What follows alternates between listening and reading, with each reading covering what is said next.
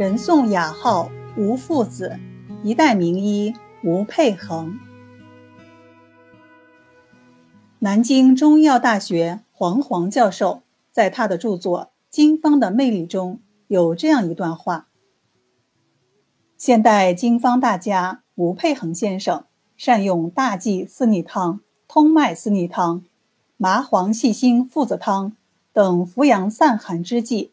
治愈许多的危急重症，他对附子的研究颇深，其医案中对阴寒症的识别、附子的超常规用量以及那无可辩驳的疗效，既让你惊心动魄，又让你不由称奇叫绝。文中提到的经方大家，就是人送雅号吴父子。一代中医大师吴佩恒。一八八八年，吴佩恒出生于四川省会理县。祖上几代都是辛苦务农、勤奋读书的耕读家庭。其祖父略通中医，曾在当地开过药铺。他的父亲自幼攻读诗书十余年，曾考取秀才，寄补领生。后因家境困难，仅靠几亩薄田不够维持生活，就开办私塾添补家用。吴佩衡从六岁起就秉承父训，读书启蒙，吟诵《三字经》《百家姓》。稍大一些，又在其父的私塾就读，熟读了四书五经等旧学诗书。十多年的寒窗苦读。为他日后学习中医打下了坚实的基础。吴佩恒读书刻苦，聪明过人，本已大有希望学而有成，但终因家境贫困，又为长子，只能半路辍学回家务农。一九零六年，经友人介绍，十八岁的吴佩恒到县城南街的迎春堂当学徒。老师是县里的知名中医彭恩普。学徒的生活很清苦，但吴佩恒起早贪黑，拼命工作，勤学苦练，深得老师器重，自己也获益匪浅。功夫不负有心人，年复一年，吴佩恒的学业大有长进，无论生药、饮片。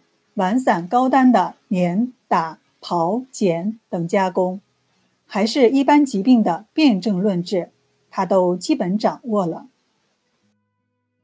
一九一零年，二十二岁的吴佩恒出师回乡，因为家里经济窘迫，勉强在镇上开了一间小药铺，当时的资本不过二十两纹银。他坐堂看病。经营配方，里里外外一人独当。他对内外感伤及常见杂病，是以十方验方，每获良效。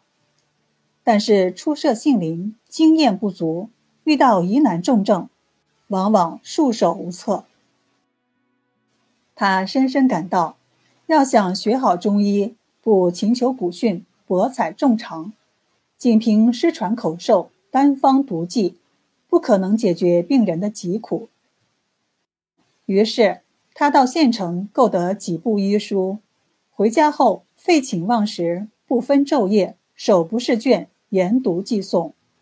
尤其是对《伤寒论》《内经》《难经》等经典医籍，更是深入研究，反复推敲，并将所悟所得付诸实践。春秋几度。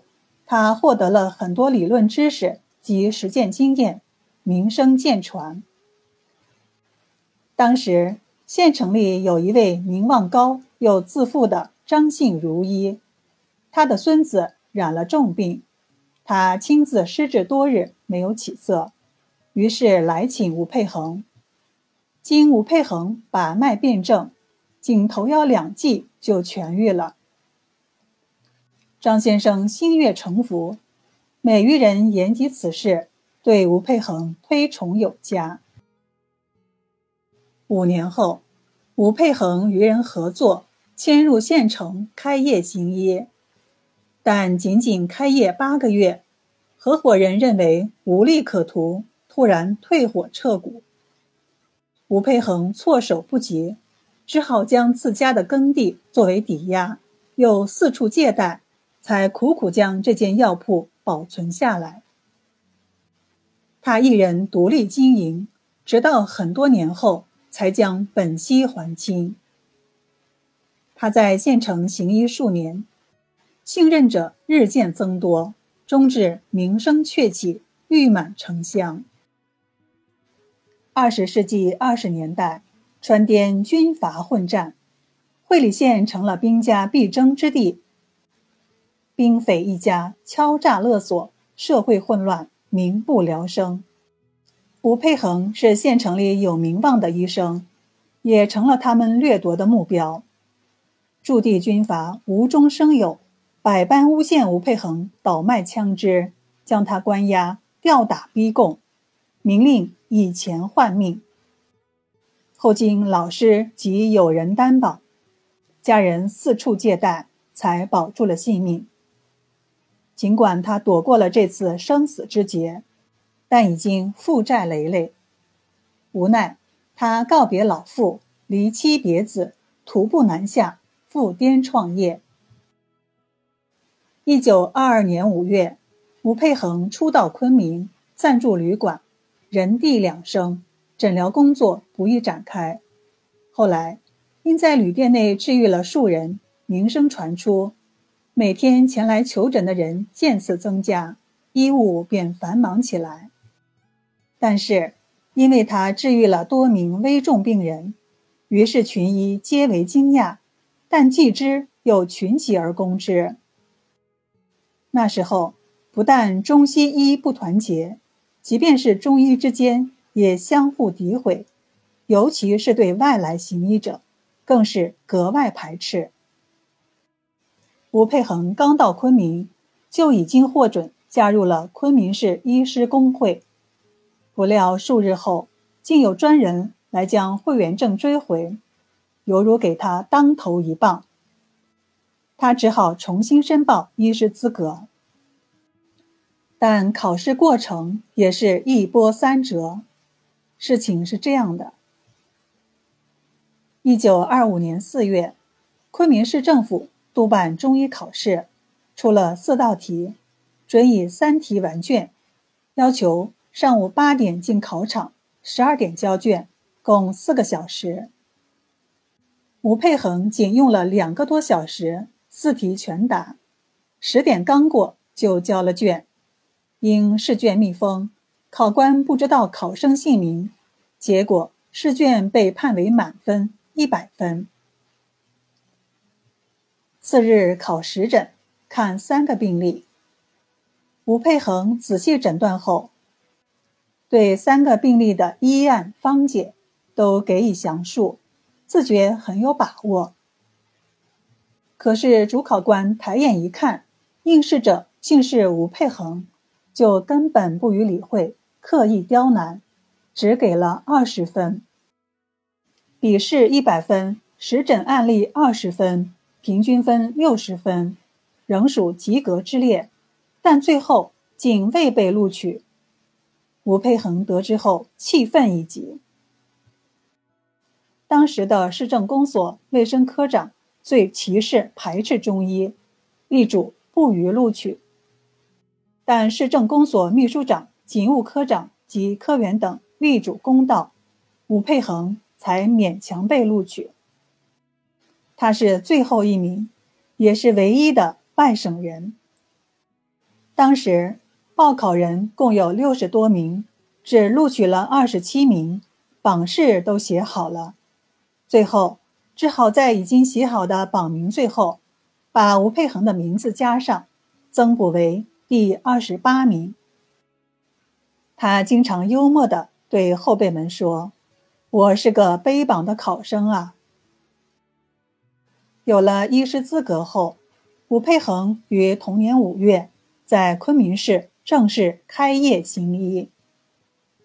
挫折励志，逆境成才，吴佩恒没有被困难吓倒，逆境和挫折反倒激起了他登高图强的决心。他一方面专心应诊，一方面博览群书，虚心遍访名医，仔细就地考察，长了不少见识，学到了不少东西。他连续治愈了不少疑难重病，在云南医药界引起了重大反响，声望日高。一九二九年，他被昆明市中医界选为昆明市中医师工会执行委员。同年秋季，又代表云南中医界到上海出席全国医药团体联合会第一次代表大会，抗议南京国民政府卫生部第一届中央卫生委员会通过的于云秀提出的废止中医案。其后留在上海行医七年，并遍访名医。后因日军侵华，于一九三七年二月返回昆明。一九三九年，他被选为昆明市中医师工会理事长。一九四二年，成立云南省中医师工会，他又当选为省工会理事长。并受聘兼任云南省中医考试主试委员等职务。为进一步倡导中医，他于1945年创办了《国医周刊》。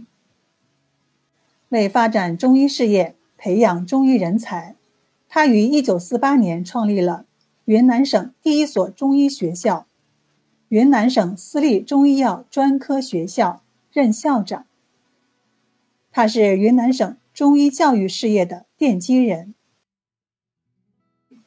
吴佩恒大力提倡经方学理，强调阴阳学说为中医理论的精髓，辨证论治是临床治疗的准则。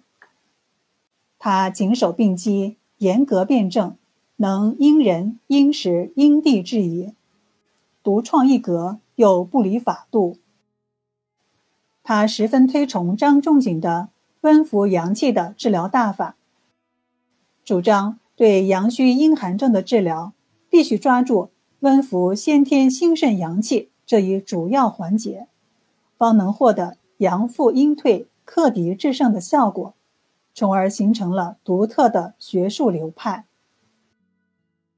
他被公认为中医温阳派的代表性人物，特别是对中药附子的应用研究。炉火纯青，独具特色，救治了大量疑难危重病人，深得广大同道及患者的敬重，获赠美誉雅号“吴父子”。吴佩恒晚年曾深有感触地说：“中医事业是一个伟大的事业，要为他做出一点贡献，必须付出艰巨的劳动，以至于毕生的精力。”他坚守自己的信念，为中医事业呕心沥血。一九七一年四月二十五日，一代名医吴佩恒仙逝，享年八十三岁。